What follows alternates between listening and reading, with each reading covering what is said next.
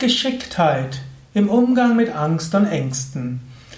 Eine, ein Video, eine Hörsendung im Rahmen des Umgang mit Angst Podcast und ein Video und Audio im Rahmen des Yoga Vidya Multimedia Lexikons der Tugenden, Eigenschaften und geistigen Fähigkeiten.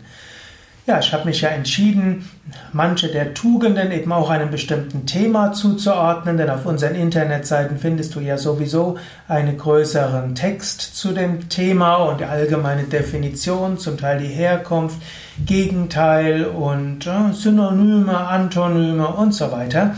Das brauche ich ja nicht alles in dem Vortrag auch nochmals zu wiederholen.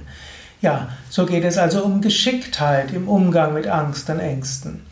Manche Menschen denken, dass sie ihre Ängste überwinden müssen, dass sie gänzlich angstfrei sein müssten und dass sie ihr Lampenfieber überwinden müssen. Das ist gar nicht notwendig. Man kann es lernen, mit seinen Ängsten und seiner Angst, mit seinem Lampenfieber und so weiter geschickt umzugehen. Sich nicht damit von beherrschen zu lassen, sondern gut damit umzugehen.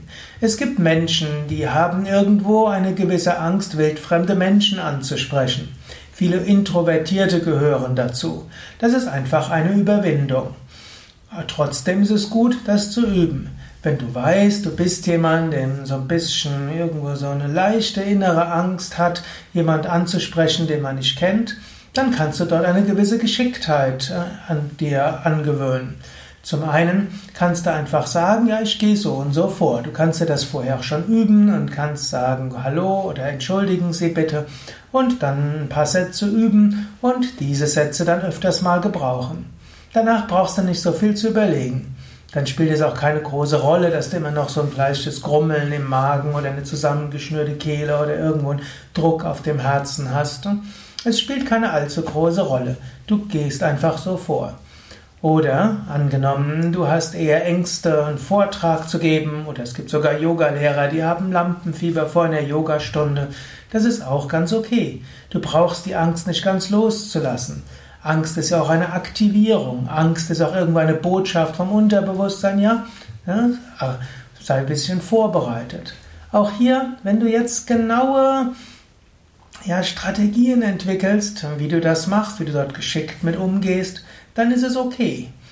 Es ist immer wieder erstaunlich, wenn man mal ein Interview mit Sportlern oder Politikern oder mit Schauspielern liest hm, oder auch vielleicht auf YouTube hört, dann sagen die durchaus, wenn sie gefragt werden, haben sie Lampenfieber? Ja, selbstverständlich. Ich habe sogar vor kurzem eine Hörsendung gehört, wo ein Kommunikationstrainer gefragt wurde, ob er Lampenfieber hätte vor seinen Präsentationen, hat gelacht und sagte, selbstverständlich, gehört dazu. Das ist einfach ein Teil. Und er meinte sogar, und dann wirklich auch lebendiger, Lampenfieber ist gut. Also eine gewisse Geschicktheit im Umgang mit Angst und Ängsten ist etwas Gutes. Nimm deine Ängste an und lerne dann geschickt damit umzugehen. Schaffe dir bestimmte Prozeduren und dann mache sie, folge ihnen. Checklisten ist dort auch eine Möglichkeit. Zum Beispiel bei Flugzeugen, dort hat sich das gut etabliert. Bevor du startest, gibt es eine Checkliste und die musst du alle abhaken. Ich kann mich erinnern, mein Yogameister Same Vishnadevananda, der hatte irgendwann mal fliegen gelernt. Und sein Fluglehrer hatte ihm beigebracht, bevor er zu fliegen anfängt, muss er die Motorhaube aufmachen, um zu schauen, ob da ein Vogelnest drin ist. Und dann hat er eine ganze Checkliste gekriegt und vor jeder Flugstunde musste er die Checkliste durcharbeiten.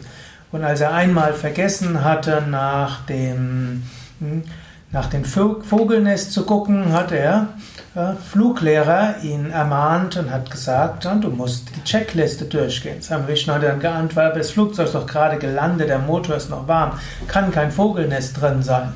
Und dann hat der Fluglehrer gesagt, arbeite deine Checkliste durch. Nur dann kannst du sicher sein. Und in diesem Sinne kannst du dir auch Checklisten machen. Bei Dingen, vor denen du irgendwie ein bisschen Angst hast, mache dir eine Checkliste. Eins nach dem anderen. Geh so eins nach dem anderen durch. Ich kenne Menschen, die zum Beispiel ein bisschen Lampenfieber haben, bevor sie auf Reisen gehen, können da nicht mehr klar denken, haben irgendwie eine gewisse Angst, habe ich irgendwas vergessen. Einfaches Mittel, Geschicktheit dort, nämlich Checkliste machen. Heutzutage hat ja jeder entweder ein Handy oder einen Computer. Dort schreibst du einfach eine Checkliste auf Reisen mitnehmen und dann steht alles drauf, was du brauchst. Lieber zehn Sachen zu viel draufschreiben, du musst ja nicht alles einpacken. Und nachher brauchst du keine Sorgen zu machen. Habe ich das Herd, den Herd ausgemacht? Habe ich die Heizung ausgemacht? Habe ich den Schlafanzug mitgenommen? Habe ich den Reisealtar mitgenommen? Habe ich eine Yogamatte drin? Und so weiter. Checkliste machen. Geschicktheit. Dann ist natürlich nicht nur im Umgang mit Angst und Ängsten und Nervosität und Unruhe, sondern allgemein. Mache dir für wichtige Dinge eine Checkliste. Hm, ich muss zugeben, ich mache zum, für viele Dinge selbst Checklisten und ich gehe einfach eins nach dem anderen durch und dann kann ich ganz beruhigt Dinge angehen. Hm, so brauche ich nicht überlegen, habe ich etwas vergessen. Kopf wird frei und wenn der Kopf frei wird, hast du auch weniger Unruhe, weniger Nervosität, weniger Aufgeregtheit. Selbst wenn du es nicht als Angst oder Ängste bezeichnen willst, Geschicktheit ist etwas Gutes. Ja, das waren einige Tipps. Geschicktheit im Umgang mit Nervosität, Unruhe, Aufgeregtheit, Angst, Ängste, Lampenfieber, wie auch immer du es nennen willst. Mehr Informationen über viele Aspekte der Persönlichkeitsentwicklung für, über Yoga, Meditation, Ayurveda auf unseren Internetseiten www.yoga-vidya.de